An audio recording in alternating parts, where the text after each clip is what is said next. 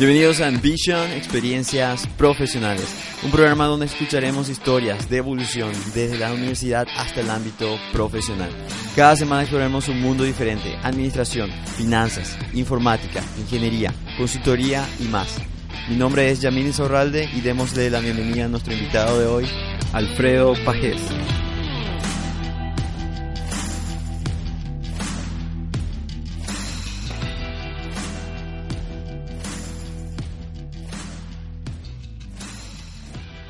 Buenas, el día de hoy vamos a estar entrevistando a Alfredo Pajés, quien se encuentra trabajando como vicepresidente de Recursos Humanos y de Relaciones Públicas de una entidad bancaria internacional. ¿Cómo estás, Alfredo? Hola, Yamil, ¿cómo te va? Súper bien. Súper. Alfredo, para iniciar un poquito nuestro, nuestra entrevista, me gustaría hacerte unas preguntas que tienen que ver con tu persona. Eh, decime, ¿tienes alguna palabra que te defina hoy en día quién es Alfredo como persona? Creo que es actitud. Actitud. Actitud. ¿Sabrías por qué decir actitud? Sí, a ver, em, yo provengo de una familia humilde, entonces las oportunidades eh, que me fueron pasando a lo largo de mi carrera profesional y también mi vida personal, eh, las tuve que buscar yo, no todo el tiempo pasaron frente a mí. Eh, y muchas de esas cosas fue atropellar, o sea, ir por algo que, que yo quería o seguir mi convicción personal y muchas veces no tenía probablemente todas las habilidades o todas las herramientas y lo que yo sacaba a relucir siempre eran mis ganas, mi actitud, mis ganas de, de, eso, de atropellar y de conseguir y, y, eso continúa hasta hoy, ¿verdad? Por más de que probablemente haya podido lograr algunos eh, o haya tenido algunos logros profesionales o personales, creo que es un, algo que me marca todavía de, de seguir siempre peleando por algo, eh, de seguir luchando por algo y creo que la, la, actitud es uno de los rasgos que, que yo veo que me, me, caracteriza un poquito más. Wow, me encanta. Eso va más o menos a la frase que dice, eh, mira, mira dónde estás hoy en día y recuerda dónde estuviste antes. Sí, yo creo que, a ver, uno tiene que acordarse siempre de dónde viene, dónde está hoy, dónde puede llegar pero no olvidarse de todos esos pasos de su vida, ¿verdad? Porque hay mucha gente que llega probablemente a alguna cima y después eh, se olvida dónde empezó o de la gente que le ayudó en algún momento dado de, de, su vida. Y mm, a mí no me gusta hacer eso. O sea, yo siempre digo, vengo de una familia humilde, mis padres no terminaron el colegio, eh, son chacariteños, eh, eran personas que año tras año vivían en la inundación. Eh, entonces yo no tengo vergüenza de decir eso. Y hoy estoy trabajando en una compañía multinacional internacional y probablemente hay personas que digan, pucha, ¿cómo este llegó hasta ahí? Y otro que a lo mejor sí tuvo más posibilidades que yo, no lo está.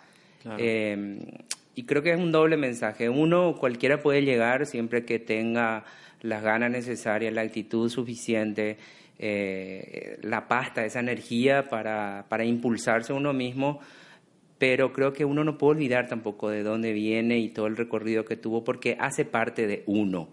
Eh, y creo que también, por otro lado, es un buen mensaje para, para otras personas que a lo mejor están pasando por lo mismo, pasaron por, por situaciones similares, en el que eh, no podemos tapar nuestra historia. Y cada persona tiene su historia, su origen, eh, de dónde viene, cómo fue, dónde va. Eh, y es como un libro, o sea, uno va escribiendo su, su libro, sus capítulos, y, y, no es bueno olvidarse de donde uno viene, porque al final eh, uno no elige dónde va a caer, dónde va a nacer, qué familia va a tener, qué le va a pasar en la vida. Entonces creo que hay que capitalizar eso en positivo y, y no desconocer lo que, lo que uno fue, lo que uno es, y también aspirar a lo que uno puede llegar a ser. Totalmente de acuerdo. Y justamente llegando a ese punto, Alfredo, nos comentabas cómo iniciaste eh, o cómo inició todo esto. Digamos, ¿quién fue más bien Alfredo antes de iniciar su carrera? ¿Quién era esa persona? Wow. Bueno, soy el hijo mayor y tengo eh, hermanos mellizos. en mi casa prácticamente somos dos, porque ellos son una, un, ah, dúo aparte y, yo, yo por mi lado y nos llevamos seis años de diferencia. Entonces, eh, muchas de las cosas siempre la tuve que hacer un poquito, un poquito solo, ¿verdad? Era una persona súper tímida, eh, muy diferente a lo que algunos que me conocen un poquito más dicen, no puede ser, no puedo creer. Pero también eso es parte de, las cosas que me fueron pasando eh, años atrás, ¿verdad? Pero sí, era una persona tímida, siempre me orienté mucho a los estudios porque era lo que mis padres me habían inculcado. Había que estudiar para ser alguien en la vida y había que trabajar para poder estudiar. Entonces eran como dos combinaciones que, que siempre tenían que ir de la mano, ¿verdad? Eh, comencé a trabajar muy joven, 17 años, apenas terminé el colegio, em, como auxiliar contable, después pasé a una empresa constructora y así fui este, eh, haciendo un poco la, la historia laboral, ¿verdad? Em, a ver, terminé mi carrera en la Universidad Nacional, toda mi vida estudié en instituciones públicas, en la escuela número 471, en el ah. Colegio Nacional, en la Universidad Nacional, o sea, toda mi, mi formación académica es en, en, instituciones públicas. ¿Y tenías, en, en, aquel momento tenías una pasión en, en, algún, en algún rubro en específico o, todo esto surgió a lo que es hoy en día? No, vos sabés eh, que siempre, siempre me interesó la parte este, empresarial, administración. Realmente yo quería ser contador eh, y si me remonto un poco más atrás, yo quería ser médico, pero me fui totalmente por, por otro lado, ¿verdad? Pero cuando fui a la Nacional, el día en el que tenía que elegir si quería seguir contabilidad, economía o administración, dije, no voy a irme a administración porque no quiero ser un contador, estar todo el tiempo detrás de un escritorio. Respeto mucho el trabajo de los contadores, pero creo que no era para mí. O sea, y, y no me arrepiento. Seguí administración de empresas, terminé, fui el mejor egresado de mi promoción Em, en aquella época eh, solamente... No, no me digas en aquella época porque no, no, no es tanto atrás, pero este, en ese entonces... en ese entonces quisiera decir. En ese entonces hacíamos tres años de básico y a partir del cuarto año elegíamos cuál de las carreras queríamos terminar. Bueno, yo elegí administración. Comprendo. Terminé en la Universidad Nacional de Asunción, en San Lorenzo, y después, cuando ya había estado... Eh, desempeñándome como en la gerencia de recursos humanos, eh, comencé una segunda carrera que es la de psicología y terminé psicología clínica en la Universidad Americana. O sea, tengo eh, dos títulos ahí que creo que van muy bien de la mano. Comprendo. Y ahí, y ahí nos podrías llevar paso a paso como eh, al momento de haber iniciado tu, primer, tu primera carrera universitaria, estuviste también trabajando en aquel entonces ¿Nos podrías más o menos dar un panorama de cuáles fueron los, cuál, fue el, step by step de qué trabajo tuviste en aquel entonces y si estuviste estudiando a la vez? ¿Cómo fue tu transición? Em, yo terminé el colegio un viernes y el lunes ya estaba trabajando. Wow. Entonces, pero me, vino, me vino del cielo mi primer empleo y gracias a Dios hasta hoy jamás busqué trabajo. Siempre venían antes, ¿verdad? ¿Cuál fue tu primer empleo? Mi primer empleo fue en una empresa importadora como auxiliar contable. Y en ese momento me habían dicho que mi salario iba a ser 150 mil guaraníes. Lo recuerdo súper bien porque creo que es un trauma del primer empleo. Pero cuando me pagaron el primer cheque, eh, solamente estaba 140 mil. Entonces, eh, ese fue el primer... El, el, mundo laboral no era, no era tan romántico como yo pensaba que iba a ser. Estuve unos años ahí Después pasó a una empresa de jubilación privada, siempre en la parte contable administrativa, hasta que eh, la empresa cierra, uno de los directores me lleva de vuelta a, su empresa constructora, ahí estaba como encargado de compras eh, de, materiales para las obras que hacía la constructora, y ahí me especialicé en piedra bruta, piedra triturada, arena gorda, arena lavada, hierro fundido, qué sé yo. O sea, fue una linda experiencia que duró un poco, un poco más de, dos años que estuve con ellos. Eh, y aprendí un montón de cosas porque en mis trabajos anteriores trabajaba con personas de, un, de una cierta preparación académica, etcétera y cuando me voy a la constructora tenía que trabajar con los maestros de obras, con los albañiles que llamaban y reclamaban por qué no llegaba su pedido, me falta esto, me falta aquello. Entonces fue un, lindo, este, una linda experiencia porque eh, hablaba más en guaraní que en castellano en ese trabajo porque, porque era la necesidad que yo tenía y me sirvió muchísimo porque podía explorar un poco eh, cómo este, apuntalar las habilidades de, comunicación y de gestión con, con dos tipos de, este, grupos distintos con los cuales trabajar. Em, y ya en aquel entonces siempre tenía las ganas de, de, trabajar en un banco porque durante las vacaciones de verano en el colegio la jefa de estudio tenía una hija que trabajaba en una consultora y esa consultora nos contrataba para ir a ensobrar extractos. Ah, ok. Eh, durante las vacaciones de verano. y yo me iba a consultar, a ensobrar extractos, perdón, en el Citibank. Entonces dije, siempre voy a ah, trabajar en el City algún día. Entonces terminó el, el, empecé la facultad y todos los años llevaba mi currículum al City. Terminaba el primer año, llevaba al City. El segundo, llevaba al City. Hasta que finalmente, eh, cuando terminó la facultad, dije, este va a ser el último año que lleve mi currículum al City, porque no me, nunca me llamaron, ¿verdad? Y efectivamente, ese fue el año en, el que me llamaron. Ahí empezó. ¿Cuántos años tenías en aquel entonces? Y había terminado la facultad, tenía 20, 21, 22. Más o menos porque terminé los seis años y me llamaron del City, tuve seis meses de entrevistas. Eh, no entendía por qué tanto tiempo, ¿verdad? Creo que el banco no terminaba de convencerse si me contrataba o no. Pero finalmente me, me, contrataron y... Lo lindo de todo que estaba en tu cabeza, estaba, estaba en tu mente, o sea, en vos mismo estaba a trabajar en... Vos sabés que el, último día que me llamaron y dije yo, bueno, esta va a ser la última vez que vaya, porque no puede ser que, esté seis meses de entrevistas y ese día me hicieron la oferta. Recuerdo muy bien, el gerente de recursos humanos me pasó un, la carta oferta y como es una compañía americana, el, el, el, cargo estaba en inglés. Yo no tenía ni idea de lo que era. Yo solamente vi el salario, ¿verdad? Okay. Y me dijo, mira, llévate, era un viernes a la noche, me dijo, llévate, pensalo el fin de semana y contéstame el lunes. Y no, yo le dije, no, yo ya le contesto, o sea, el lunes le voy a avisar cuándo puedo venir, pero así fue mi historia con, con el City. Y hace 21 años que estoy, que estoy trabajando en esta compañía, en diferentes posiciones, pero muy, muy feliz de realmente la oportunidad que me dieron, porque creo que con, con el banco yo aprendí a, a crecer profesionalmente y a explotar otras habilidades que yo no sabía que las tenía.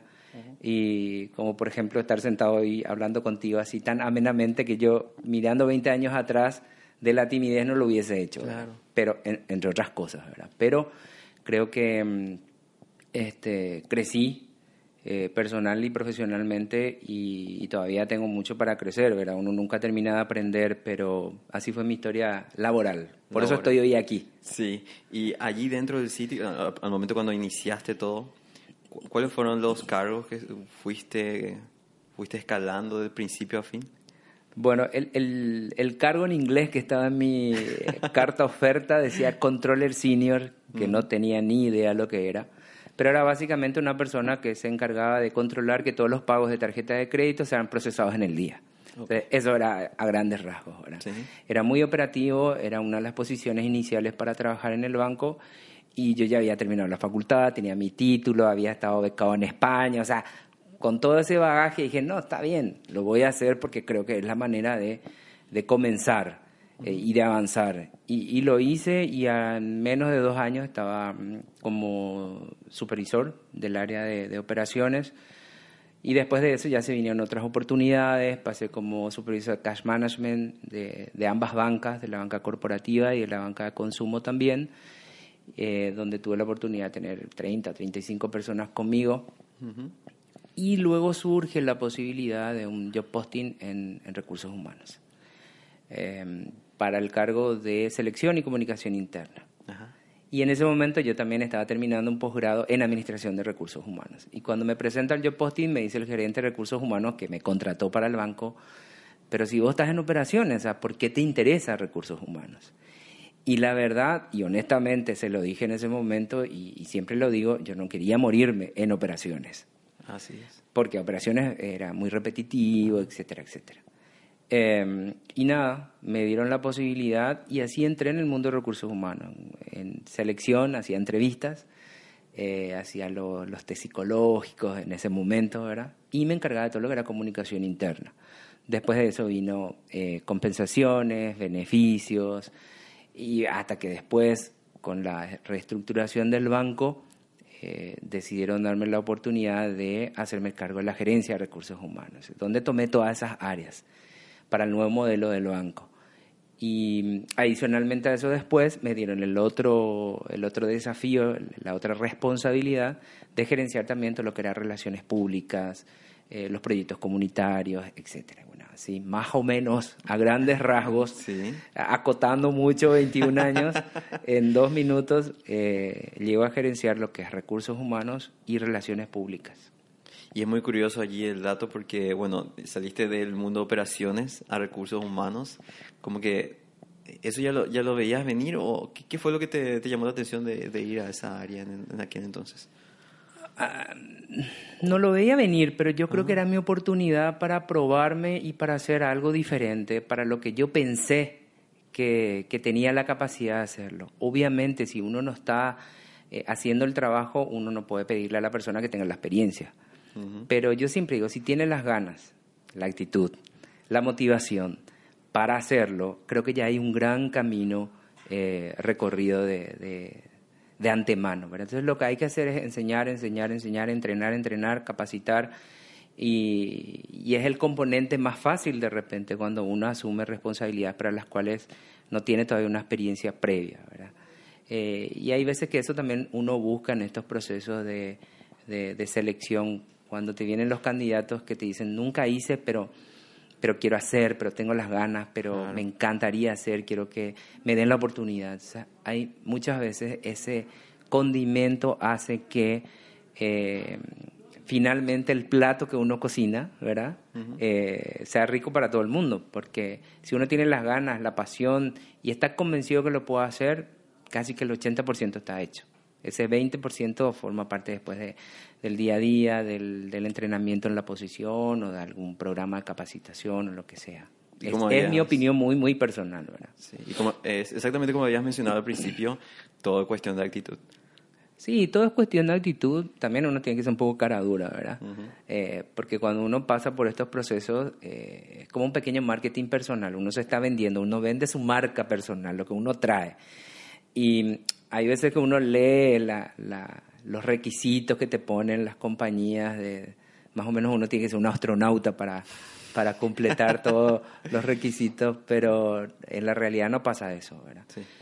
Pero yo creo que si uno tiene esa energía necesaria o actitud, que yo no encuentro sinceramente otra palabra para definirlo, eh, creo que tiene un, gran parte del camino andado no sé si para el éxito, porque el éxito es una palabra muy, muy grande, muy pesada y, y no, el éxito no perdura todo el tiempo. O sea, son pequeños momentos de, o de felicidad o en el que uno trasciende, eh, pero creo que la actitud eh, es un eje fundamental para que las personas en cualquier ámbito, eh, escenario o rol que nos toca cumplir como profesional, como padre, como pareja, como compañero, como hijo. Eh, la actitud creo que es un, condimento muy este, importante para poder llegar siempre a buen puerto. Así es. Y apuntando de ese lado, justamente hablando de actitud, eh, decime, Alfredo, ¿tuviste en algún momento un escenario como el peor momento a nivel profesional, lo que respecta a tu carrera? No sé si el peor momento, pero creo que fue un momento de quiebre en donde realmente entendí que las personas que trabajamos con personas o para las personas, eh, no tenemos que olvidarnos de, eh, de nuestra parte humana. Yo estoy convencido, todas las empresas están para ser rentables. ninguna empresa se forma para, para, para no serlo. Pero finalmente las empresas están hechas por personas, están hechas por personas. Por supuesto. Una de las experiencias que, que marcó mi, mi, vida profesional fue cuando tuvimos que hacer una gran reestructuración dentro de la compañía y teníamos que dejar ir un gran grupo de, de compañeros. sí, es difícil. Claro, entonces de repente eh, en esos escenarios donde me tocó conversar con 130 compañeros, ¿verdad? Uno a uno, eh, preparar las liquidaciones, terminar las liquidaciones y tratar de que salgan lo mejor posible de, la compañía, eh, siempre te vienen de todos los este, colores y tamaños y, ganas, ¿verdad? Y había momentos en los que pareciera ser de que uno era el, responsable de lo que estaba pasando y realmente no lo era así. Entonces esa capacidad para escuchar, digerir no hacerlo personal y tratar de no perder el foco de para qué uno estaba ahí o por qué uno estaba ahí. Finalmente, después de un tiempo, te encontrabas con esos compañeros donde la experiencia no fue tan este, dulce en el momento de la despedida eh, y te fundías en un gran abrazo y, era como que se borraba todo lo que había pasado. Pero fue un momento importante porque yo considero que ahí aprendí de que a pesar de, de, hacer cosas que a veces no nos gustan o que tenemos que hacer dentro de cualquier rol que tengamos en cualquier compañía donde trabajemos, uno tiene que ser siempre fiel a, a su identidad, a, sus valores, a, su capacidad de no perder esa parte humana que uno tiene, eh, porque eso es lo que finalmente te diferencia de otros y te identifica y te marca, y uno tiene, para mí eh, fue algo que yo aprendí en ese momento y fue, no sé si una mala experiencia, pero fue una experiencia intensa claro. que me sirvió para recordarme siempre de eso y, cuando tengo situaciones similares o, donde tengo que vivir experiencias eh, similares a eso, trato de no perder el foco de pensar en la persona. Y eso me, enseñó una, una de mis jefas acá en el banco, eh, una, jefa argentina que después también fue gerente de otra compañía. Eh, y ella me decía, Alfred, la persona en primer lugar, la persona en primer lugar. Y años atrás, cuando comencé mi carrera en la empresa importadora, eh, uno de los primeros traumas del mundo laboral también, el administrador me había dicho, este, la empresa no tiene corazón. Entonces, eran dos cosas que había aprendido ah, y siempre hasta hoy me resuenan, porque había cometido el error, yo me encargaba de recibir la recaudación de la cobranza del día. Y un día el, cobrador le faltó plata, pero era porque había sacado para poder pagarse el almuerzo, no tenía el almuerzo. Entonces yo sí, yo le dije, bueno, está bien, mañana te devuelvo y no pasa nada. Y con ese mismo verso, yo de 17 años me voy y rindo al administrador y me dice, no, esto no puede ser, no puede faltar un peso. Entonces ahí me dice, la empresa no tiene corazón, tu problema es que vos sos muy bueno, si hay que cobrar 100, hay que cobrar 100. Entonces fue el primer así golpe y dije, bueno, la empresa no tiene corazón. Después vengo a trabajar en el banco y, ahí entiendo que, que sí, que hay corazón, ¿verdad? Que al final, por eso digo, las empresas están hechas por personas, las personas viven porque tienen un corazón latiendo. Y esta jefa me decía, la persona en primer lugar. Entonces, eh, y siempre digo, uno aprende de sus jefes lo que tiene que hacer y lo que no tiene que hacer. Y Eso es muy linda, muy linda experiencia también para... Sí, yo creo que sí, porque al final nadie es perfecto, yo también me equivoco, seguramente el equipo que trabaja conmigo también a decir, mira, Alfredo está haciendo aquello, la verdad que a mí no me gusta mucho y bueno, me parece fantástico, pues entonces tengo la oportunidad de, de, generar un cambio eh, en alguien más y a lo mejor hasta ni, ni, lo sé, ¿verdad? Pero, pero así. Claro, y viene a tu persona porque justamente como relaciones humanas lleva por allí, siempre pensar primero en la persona es lo más importante. Sí, para, a ver, y también te tiene que apasionar lo que haces, ¿verdad? Pues trabajar con personas es de por sí una experiencia este, intensa, ¿verdad? a veces un poco estresante. Cada persona es un mundo, dice la gente, ¿verdad? yo también lo digo. Entonces uno tiene que adentrarse a ese mundo, eh, tratar de entender y a partir de ahí tratar de ayudar. Eh, una de las grandes satisfacciones que yo tengo en mi trabajo y gracias al rol que puedo cumplir es esos momentos de felicidad o de éxito, de trascendencia, cuando uno le ayuda a la gente a poder solucionar un problema en el trabajo o a nivel personal o, contribuye para que alguna cosa pueda salir y la persona te dice gracias. Obviamente uno no está esperando todo el tiempo que la gente venga y diga gracias por esto, gracias por aquello, porque yo asumo que es parte de mi rol.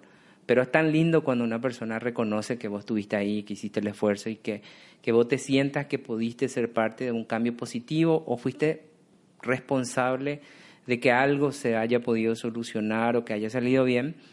Entonces, esos son los pequeños momentos en que uno se siente, se siente bien porque trascendió más allá de una parte tan operativa o administrativa que puede ser el día a día de tu función.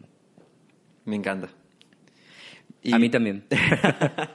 y bien, para continuar un poquito más eh, y ir cerrando un poco el escenario, Alfredo, de si me tenés, eh, bueno, yo algunas veces le, comento esto como un superpoder o, unas habilidades, los cuales te han enseñado a vos particularmente a llegar hasta donde estás hoy en día.